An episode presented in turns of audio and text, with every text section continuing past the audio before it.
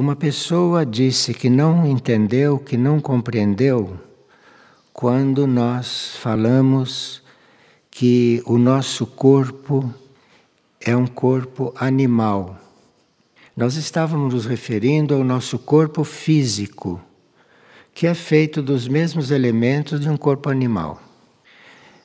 E nós temos também em comum com os animais não só o corpo físico, mas o corpo astral também. Os animais também têm corpo astral. O nosso corpo astral, no plano astral, funciona regularmente. Nós podemos, por exemplo, adormecer e o nosso corpo astral sai e continua a viver no plano astral. Tem encontros com outros corpos astrais e assim por diante. O dos animais não é assim tão perfeito, mas também tem todas essas atividades. Então, nós temos com os animais em comum o corpo físico e o corpo astral, sendo que o astral deles é menos evoluído. Agora, existem animais que já têm um princípio de corpo mental. Claro que o corpo mental de um animal é ainda elementar, mas já há animais que têm um princípio de pensamento. Agora, nós teríamos que reconhecer que poderíamos estar usando conscientemente outros corpos nossos e não só o físico ou o astral quando sonhamos, mas nós teríamos possibilidade de usar também o nosso corpo mental bem conscientemente. O corpo mental tem uma forma, o corpo mental produz imagens e nós não usamos isto conscientemente os produtos do nosso corpo mental vagam por aí sem que a gente saiba o que estão fazendo, sem que a gente saiba que influência está tendo. Então, nós estamos um pouco atrasados nesse assunto.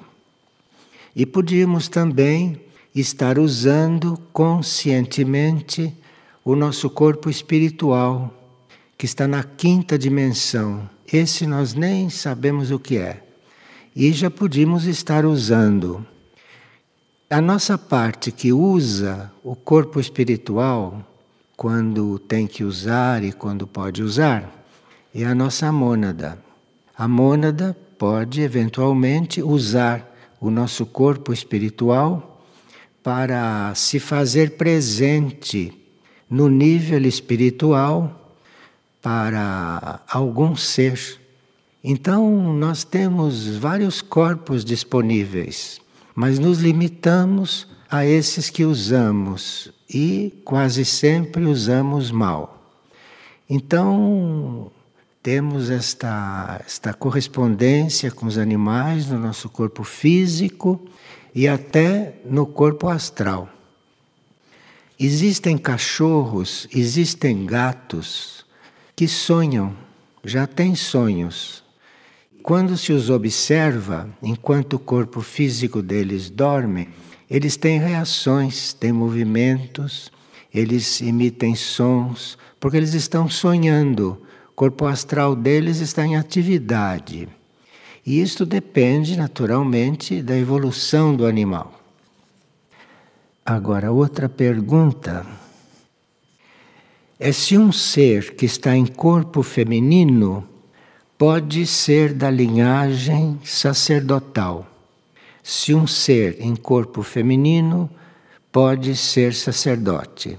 Sim, o sacerdócio não é uma questão de sexo.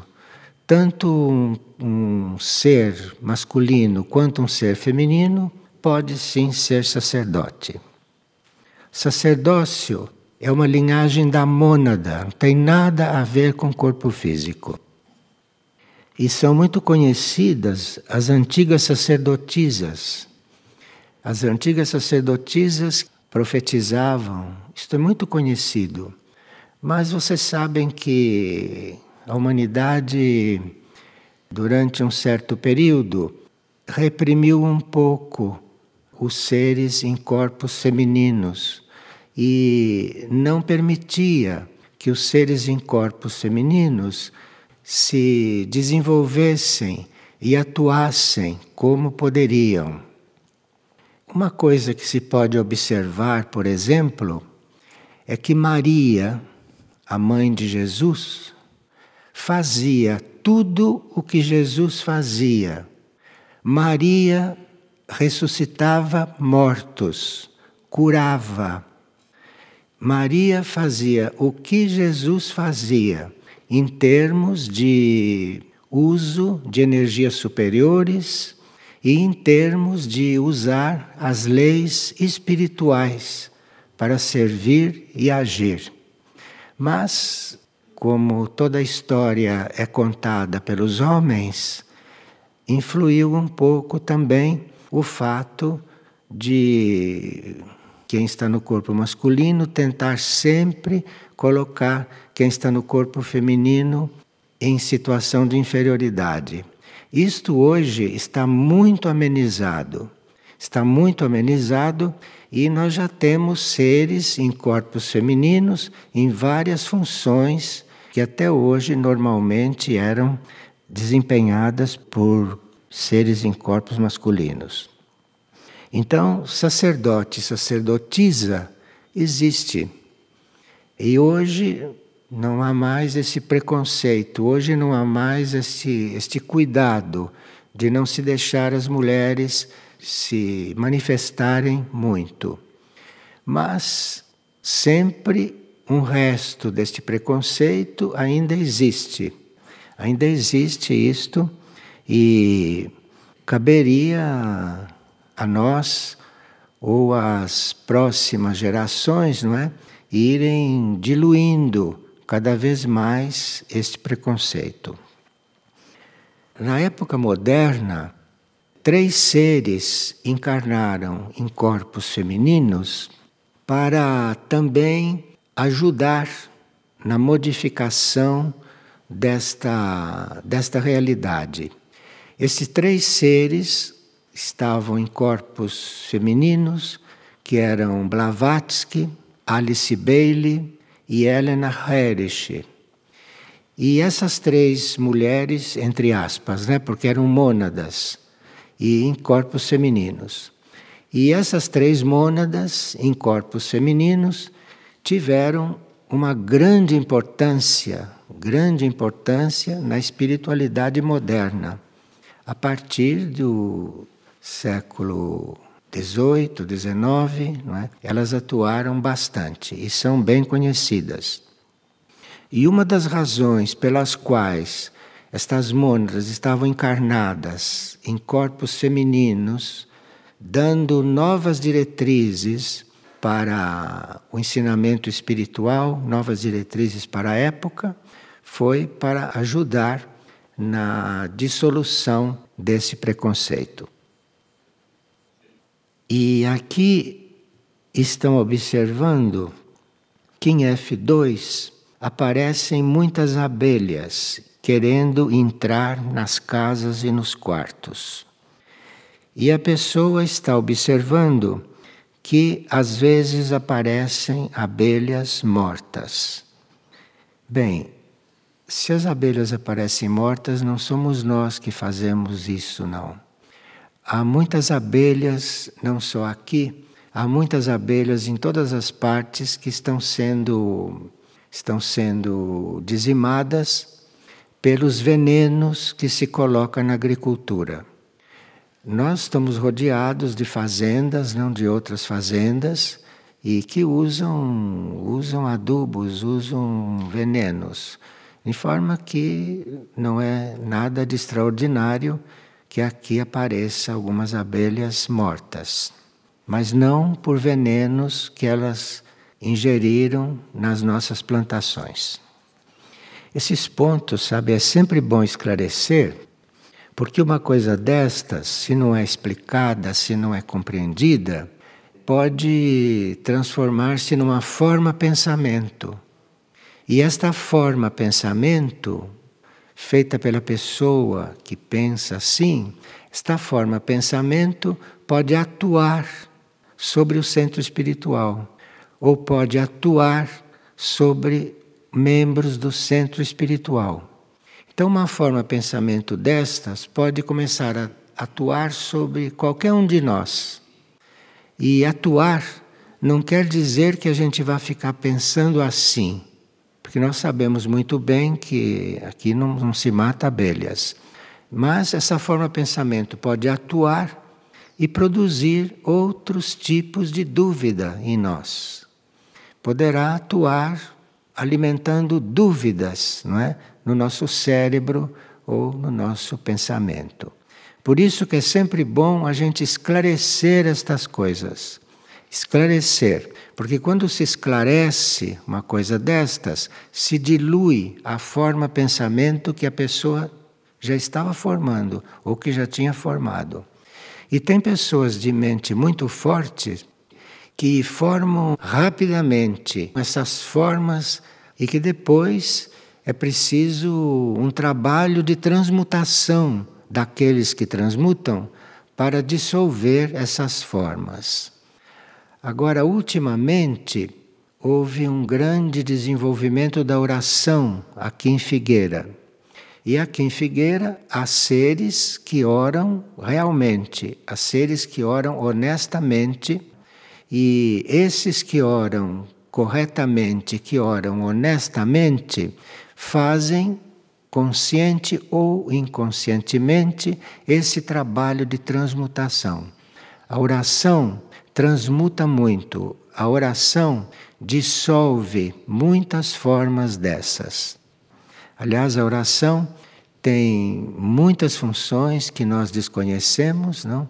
E a oração, quando é pura, quando é hum, impessoal, principalmente impessoal e pura, ela desempenha tarefas que nós não conseguiríamos desempenhar, mas que orando as nossas orações vão trabalhar por nós, nos planos internos, né, nos planos invisíveis, naturalmente.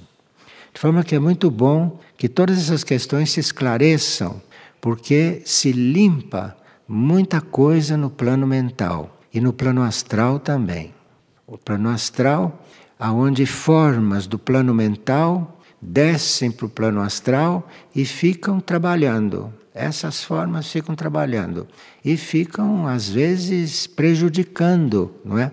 Trabalhos de concentração, trabalhos de contemplação, trabalhos de meditação, por causa da presença dessas formas. Isso nos convida a todos, então, termos muito cuidado com o que pensamos, termos muito cuidado com as críticas. E sempre que há alguma dúvida que a gente necessite esclarecer, não é? Porque a dúvida é sempre da mente, não é da alma, não. A dúvida é sempre da mente. E a gente pode ter uma dúvida na mente e não dar importância. E perguntar para a alma: o que é que você tem a dizer? E deixar a dúvida da mente de lado. Mas tem gente que ainda perde tempo com as dúvidas mentais, perde tempo com isso. Então precisa esclarecer certas dúvidas. Agora, quando nós já estamos relativamente alinhados com os níveis superiores, não temos mais dúvidas. Quando acontece uma dúvida na nossa mente, a gente rejeita. E aquilo, as forças da alma acabam tranquilizando a mente. Mas isto já é um sistema para aqueles que já estão mais disciplinados, não é? Que já estão mais no controle das próprias energias. E por isso também aqui nós relembramos tanto, não é, a nós todos, as coisas de autocontrole, principalmente controle da palavra. Porque nós falamos demais, nós falamos demais. E além de falarmos demais, falamos muitas palavras desnecessárias. Você vê, duas pessoas se comunicam, ficam falando dezenas de palavras, quando bastavam duas, três. E isto tudo colabora para esse estado psíquico que aqui não é dos piores, pelo contrário, aqui é um estado psíquico relativamente resolvido, relativamente harmonioso. Mas poderia ser melhor se a gente tivesse mais amor pelo silêncio. Porque amando o silêncio, tendo cuidado com o silêncio, se propondo ao silêncio, não só nós vamos diminuir muito o número de palavras que falamos, mas vamos também acalmar os nossos pensamentos, porque quando conseguimos controlar a nossa palavra, acabamos aprendendo a seguir o nosso pensamento e interrompê-lo quando quisermos. E não deixar os pensamentos soltos, fazendo um trabalho às vezes negativo por aí. Então, controlando a palavra, nós não conseguimos só isso, só falar o que queremos e não falar mecanicamente, não falar demais. Mas controlando a palavra, nós vamos acabar conseguindo ver o que estamos pensando e selecionar os pensamentos, só pensar o que queremos e não deixar que o cérebro pense sozinho. E quando acontece de surgir um pensamento que você não previa, que você pode ter captado de tantos pensamentos que estão rodando por aí, então você começa a pensar, aquilo entra em você, você começa a pensar aquilo. E aí, se você já tem o controle da palavra, você consegue controlar aquilo. Você consegue dizer: esse pensamento não é meu. E se é meu, vou interrompê-lo. Não quero esse pensamento. E você muda o pensamento. E se você muda o pensamento antes dele ser emitido, você presta um serviço ao psíquico coletivo. Aí se começa a servir no psíquico coletivo. E se você mantém esta ordem dentro da sua cabeça, se você mantém esta ordem no seu cérebro, no seu centro da laringe, que colabora para a sua voz, para as suas palavras, se você mantém isso tudo sob controle, se você mantém isto tudo harmonioso, isto tudo de acordo com a sua consciência, isto começa a influir, isto começa a irradiar. E alguém que tenha um contato com você vai usufruir disto, porque vai receber aquela onda de calma no plano mental vai receber aquela onda de tranquilidade, de harmonia nos planos invisíveis. Estas coisas é bom a gente sempre recapitular, porque sempre tem que ser trabalhado. Uma pessoa está pedindo muita ajuda para se libertar de drogas, porque, segundo ele, ele reconhece que isso está prejudicando muito a sua família e a ele. E ele tem consciência disso. Então, se você tem consciência e quer se libertar disso, é sinal que você está diante de uma prova de vontade. Então, você está sendo provado na vontade. A vontade é o primeiro raio, a vontade é a energia que partiu da criação em primeiro lugar. Então foi a vontade que abriu o caminho para que tudo fosse criado. Essa energia da vontade é o que você precisa entrar em contato com ela dentro de você.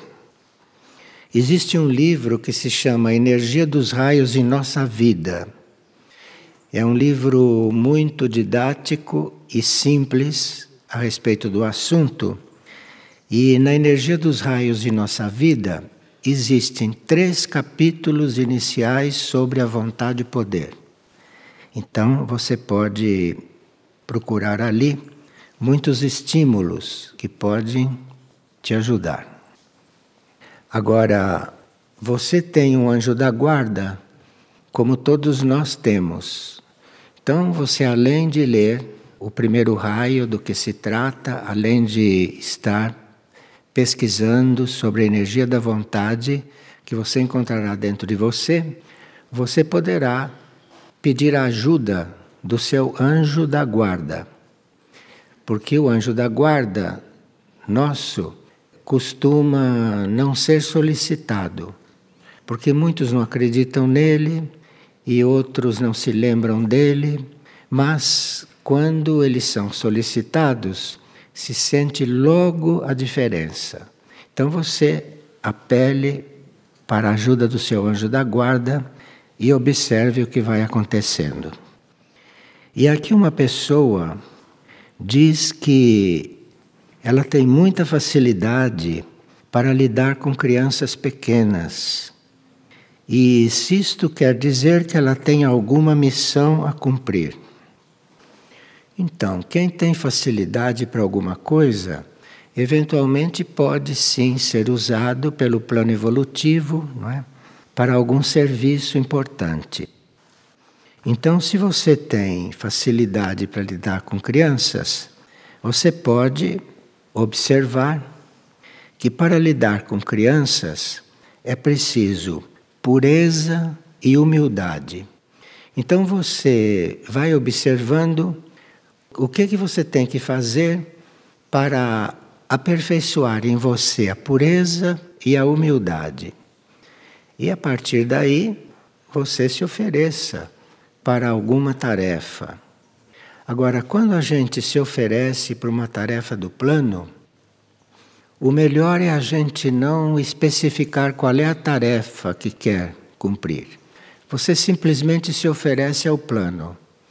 Porque aí o plano vai te colocar naquilo que você sabe fazer melhor. E vai te colocar naquilo onde você pode fazer maior bem. E quando a gente escolhe a tarefa, a gente pode se enganar, porque nós nos conhecemos muito pouco e não sabemos exatamente o que é a nossa energia. Mas, mesmo tendo facilidade para lidar com crianças, pode ser que você também cumpra uma outra tarefa. Agora, para lidar com crianças, e para ser realmente útil com as crianças, é preciso pureza nos corpos e humildade. E por pureza, para a gente lidar com crianças, também subentende não ter senso de posse. Porque quem lida com crianças jamais deveria se sentir dono das crianças, mesmo sendo pai, mesmo sendo mãe. Nós não somos donos de coisa alguma e nem de crianças, muito menos de crianças, muito menos dos filhos. Então, para você realizar completamente essas suas qualidades, para você poder canalizar corretamente este amor, lembre-se que se o plano evolutivo a encaminhar para lidar com crianças, cuidado para não ter posse delas, cuidado para não se sentir dona delas, mas querer servi-las. E humildade também é preciso, sabe, para lidar com crianças. E para lidar com crianças, humildade quer dizer você querer aprender com elas e não ensiná-las alguma coisa. Porque com as crianças, principalmente com as crianças que estão nascendo hoje, nós temos muito que aprender e temos muito pouca coisa para ensinar, quase nada. Porque as coisas que nós sabemos e vivemos não servem para o mundo novo e nem para a nova humanidade. Então, diante das crianças, se está disposto sempre a aprender com elas e não ensinar. Então, pureza e humildade seria aquilo que teria que trabalhar em você para aperfeiçoar essa sua tendência. E uma pessoa gostaria de trabalhar muito nela mesma o amor aos reinos, no reino mineral. E como ela poderia começar? Bem, nós estamos em contato com o reino mineral praticamente sempre, porque a água faz parte do reino mineral, não é? Então, se você quer começar a servir ao reino mineral, comece por agradecer por você ter água em casa.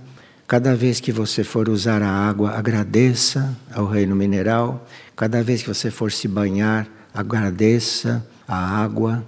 Você agradeça sempre aquilo que você está usando do reino mineral. Agora, uma outra forma da gente considerar o reino mineral um reino sagrado é jamais usar joias por vaidade. Jamais usar joias quando a gente não precisa usá-las. É muito delicado tocar este assunto porque as pessoas se tornam facilmente supersticiosas. Mas não custa avisar que existem certas pedras preciosas e existem certos minerais que têm uma boa irradiação. Então, certas joias, quando são usadas não por vaidade e quando são usadas não por causa do valor comercial que elas têm, porque um dos maiores crimes da humanidade foi ter ligado as joias, as pedras preciosas ao comércio. Foi um dos maiores crimes que a humanidade cometeu. De forma que não considerar uma pedra, uma joia, valor monetário. Isso é fundamental. Para você poder usar uma joia para irradiação. Então, você pode ter uma pedra preciosa por baixo da roupa ou escondida num bolso, não precisa mostrar.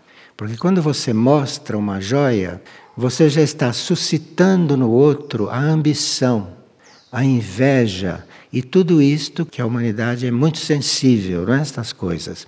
É muito fácil a humanidade se tornar ambiciosa, a humanidade se tornar invejosa, isso é facílimo. Então, quando você exibe uma joia, você pode estar contribuindo para isso na outra pessoa. Então, se você quer usar uma joia como proteção, elas também protegem. Ou você quer usar uma joia para sua saúde, mas isto precisa que a gente tenha um contato espiritual com o mineral, não outros tipos de contato ou de ambição. Então, quando você tem que usar uma coisa desta junto de você, como um certo trabalho ou como serviço, é melhor mantê-la sempre encoberta encoberta para evitar reação dos outros. Então, isto é uma forma de servir o reino mineral ou de ser servido também pelo reino mineral, se assim for necessário. Porque esses reinos estão no planeta a serviço não são como o reino humano, que está no planeta com a ideia de usufruir do planeta. Os reinos não estão aqui para usufruir, os reinos estão aqui para servir. Então, um reino serve o outro, se vocês perceberem. O reino mineral dá água para todo mundo. O reino mineral dá ouro, que é uma irradiação poderosa também para o planeta. Porque o ouro dentro do planeta, se o ouro não é desenterrado, como fazem, se o ouro permanece lá, ele contribui para o equilíbrio do planeta. Então existem as baleias nos mares, existe o ouro embaixo da terra, que trabalham pelo equilíbrio do planeta. Então veja como a ideia da humanidade é completamente distorcida sobre essas coisas. E a água também que serve a todo mundo sem querer nada em troca e tratada como é tratada, como vocês veem, não é? Ela é envenenada com uma série de produtos químicos, enfim, ela que veio para, inclusive, ser um instrumento da nossa saúde, ela se torna um instrumento de intoxicação em certos lugares. E, e aqui, uma pessoa que também está bastante propensa a servir aos reinos e não só ser servida pelos reinos, ela gostaria que se falasse sobre os cães. Veja, os cães, como os gatos, como os cavalos, como os elefantes, como algumas aves, esses animais podem ser portas de entrada para que o plano evolutivo ou a criação semeie neles as sementes de futuras almas. Então, pode haver uma semente de uma futura alma dentro de um cão, dentro de um gato, dentro de um cavalo, dentro de um elefante e outros. Então, esta semente poderá ou ficar ali hibernada ou poderá ser desenvolvida, dependendo do nosso convívio com o animal. Então você pode ter um animal em casa que já tem uma semente de alma e ele pode ficar como está enquanto estiver com você, sem evoluir. Ou você pode, tendo uma alma já desenvolvida, você pode, em contato com ele, fazer com que a sua alma estimule a alma dele, pela convivência. Então, se você tem convivência com um animal que já tem uma semente de alma depositada nele, mesmo que ainda não esteja desenvolvida, você com a convivência com ele, você vai colocar a sua alma a serviço dele. E a sua alma poderá então, no plano interior, no plano das almas, ir estimulando o aparecimento ou o desenvolvimento da alma nele. Então, essas coisas é que nós teríamos que ter sempre presentes na nossa consciência quando lidamos com os animais em geral, porque eles todos estão numa linha evolutiva que a próxima etapa será eh, esta vida animal estar no reino humano. Agora, como nós já sabemos, mas não custa repetir, um animal que está se individualizando na Terra, ou que está já criando a sua alma aqui na Terra, ele só vai ser reino humano em um outro mundo, não aqui. Então, como aqui você está como alma se aperfeiçoando para um dia estar no reino espiritual, e você vai ser um ser espiritual lá no reino espiritual, não aqui na Terra. Você vai ser lá no reino espiritual e a sua irradiação irá fazer bem aqui para a Terra. Enquanto nós estamos aqui, nós não podemos ser totalmente espirituais, porque temos este corpo para carregar, este não, temos vários corpos para carregar, materiais, temos o físico, etérico, emocional, mental, e isso não permite que a gente seja espiritual aqui na Terra. Nós podemos aqui dar sinais do nosso espírito. Nosso espírito pode servir aqui até certo ponto, mas através desses corpos. Mas o trabalho do espírito, a energia do espírito, tem que atravessar esses corpos para poder servir. Então, para servir espiritualmente de forma pura, nós precisamos estar fora dos corpos. Estando dentro dos corpos, podemos sim fazer um caminho que nos leve, não é, para o caminho espiritual.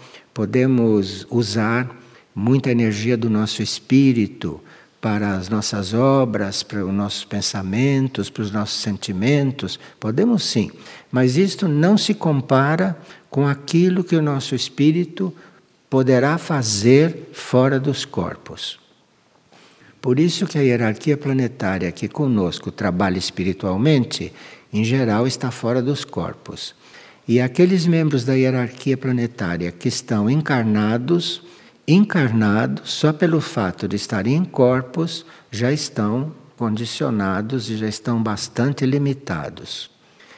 Aliás, um, o espírito já na órbita da Terra está limitado, mas ele pode estar na órbita da Terra a serviço. Como, por exemplo, a hierarquia planetária, não é? Se não estivesse na intenção de servir a humanidade, a hierarquia planetária, essa nossa hierarquia atual, estaria em outros mundos, estaria em estrelas. Se fosse visto do ponto de vista do nível evolutivo deles, eles não estariam aqui neste planeta. Estariam em estrelas, estariam em planetas muito mais evoluídos. Mas todos eles estão aqui a serviço, estão se limitando de estarem nesta órbita, estão se limitando, lidando conosco, não é? Mas estão fazendo isso por misericórdia e por amor e sabedoria. Então, nós teríamos que ser muito gratos pela hierarquia que está lidando conosco, porque toda essa hierarquia, todos os membros dessa hierarquia poderiam estar em grandes estrelas e estão se limitando, ficando aqui conosco. Isto poderá nos ajudar um pouco, poderá nos estimular a responder um pouco mais a eles. Eles têm uma paciência infinita, porque eles estão com uma consciência infinita, então eles têm uma paciência infinita conosco. E nós precisaríamos responder um pouco mais. Poderíamos estar mais à altura de tudo aquilo que estamos recebendo da hierarquia. Nós estamos com dois importantes impulsos de tipos diferentes aos quais deveríamos dar um pouco de atenção. Um é o livro Consciências e Hierarquias, que está disponível já há algum tempo e que hum, revela alguns depoimentos feitos por Maria, que no livro se dá o nome de Maindra, de Padre Pio Muriel, de Cutulin, que foi São Francisco, e de Liu Teliuk, que foi Santa Clara. Este livro tem muita instrução importante e ele termina com um texto de Michuk, que foi Santa Teresa de Ávila ou Santa Teresa de Jesus. Um texto precioso que dá muitos impulsos profundos em nós e que nós estamos precisando muito. Então, Teresa ou Michuk diz que se nós não nos voltarmos para esses impulsos espirituais, que nós não encontramos energia para atravessar estes tempos. E muito belo neste capítulo, aliás, nesses capítulos de Michuk, é que ela fala com aquela energia dos textos de Santa Teresa. Então vê-se que foi uma canalização muito correta porque como Michuque, ela tem aquela cadência, aquele modo de se expressar de Santa Teresa. Aqui numa linguagem de hoje, não? De forma que esse livro é muito interessante, muito importante e está nos convidando para uma maior atenção para todos esses depoimentos que estão aí. Hoje em dia, se nós não tomarmos como referência as hierarquias, nós não temos no, no que nos referenciar. Porque aqui na superfície da Terra, hoje, não há referências corretas. Nós estamos vivendo o final de um ciclo e, num certo sentido, também uma grande confusão.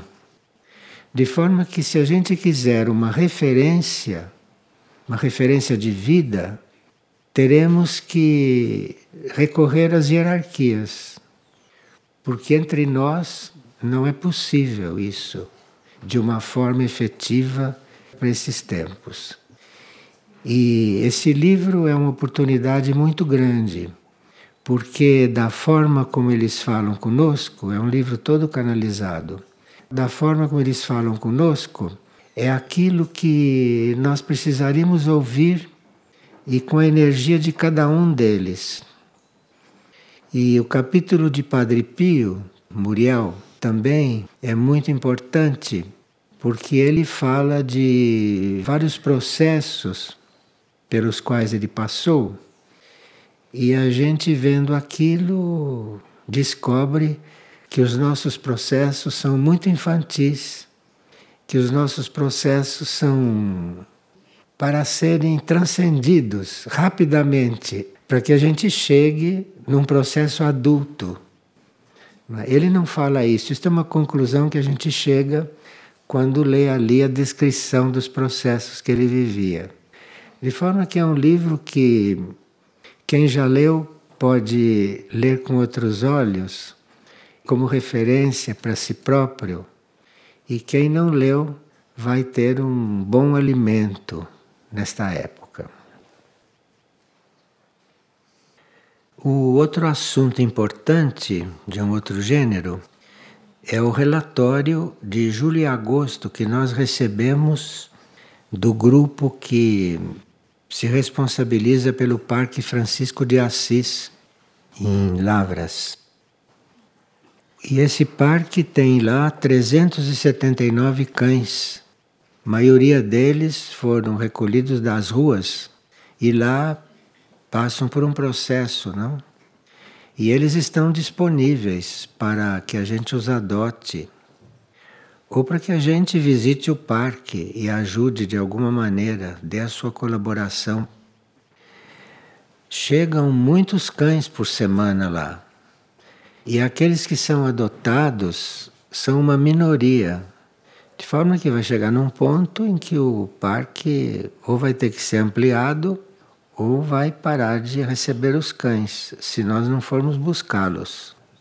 E seria bom que a gente se informasse com esta comissão que dirige o parque, não que coordena o parque, qual seria a forma de nós colaborarmos com aquilo porque muitas cidades do interior, de outros estados inclusive, vão visitar o parque e ficam admirados do trabalho feito ali, do, do esforço daquele grupo. Mas não sei se acontece alguma coisa de prático em seguida, porque nós temos os animais na conta de seres que dão muito trabalho, mas nós precisamos de trabalho. Nós é que precisamos de trabalho também. Então, quando há animais que precisam ser recolhidos, que precisam ser cuidados, é porque nós também precisamos nos doar. Nós temos necessidade de nos doar. E os animais, quando se apresentam para nós, eles nos abrem o coração. E muitas pessoas duras, muitas pessoas meio frias, muitas pessoas de coração meio fechado, são curadas no convívio com animais, principalmente com animais domésticos. Vocês sabem disso, né? Então se lembrem do Parque Francisco de Assis e procurem os organizadores de lá, que estão sempre aqui em Figueira também, e vamos ver se a gente pode dar uma ajuda. Nesse momento lá existem 379 cães. Lá onde eu estou, nós temos dois deles. E quando chegaram lá, eles saíram das jaulas do Parque São Francisco de Assis foram postos num carro e levados lá para casa. E quando eles chegaram lá, eles estavam completamente em casa, como se tivessem vivido sempre lá. E hoje fazem parte da casa mesmo. De forma que a nossa experiência foi muito positiva, por isso que estamos falando também disso. E vocês podem descobrir muitas coisas se se abrirem para uma experiência semelhante de alguma forma.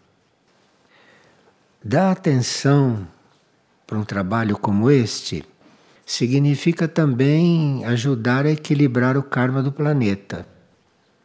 Porque o maltrato que nós damos aos animais, a forma como nós assassinamos os animais, inclusive para comê-los, isso está ligado à existência de guerras. Porque enquanto o homem derramar o sangue dos animais, ele vai pagar com o próprio sangue nas guerras. Um homem matando o outro. De forma que quem faz um movimento na direção de um socorro ao reino animal está fazendo um serviço diante do karma planetário, um serviço muito positivo. Não é só uma questão nossa com os canis, nossa com os animais, mas é uma questão da humanidade com o karma planetário também. Vamos diretamente colaborar para que esse karma fique menos pesado.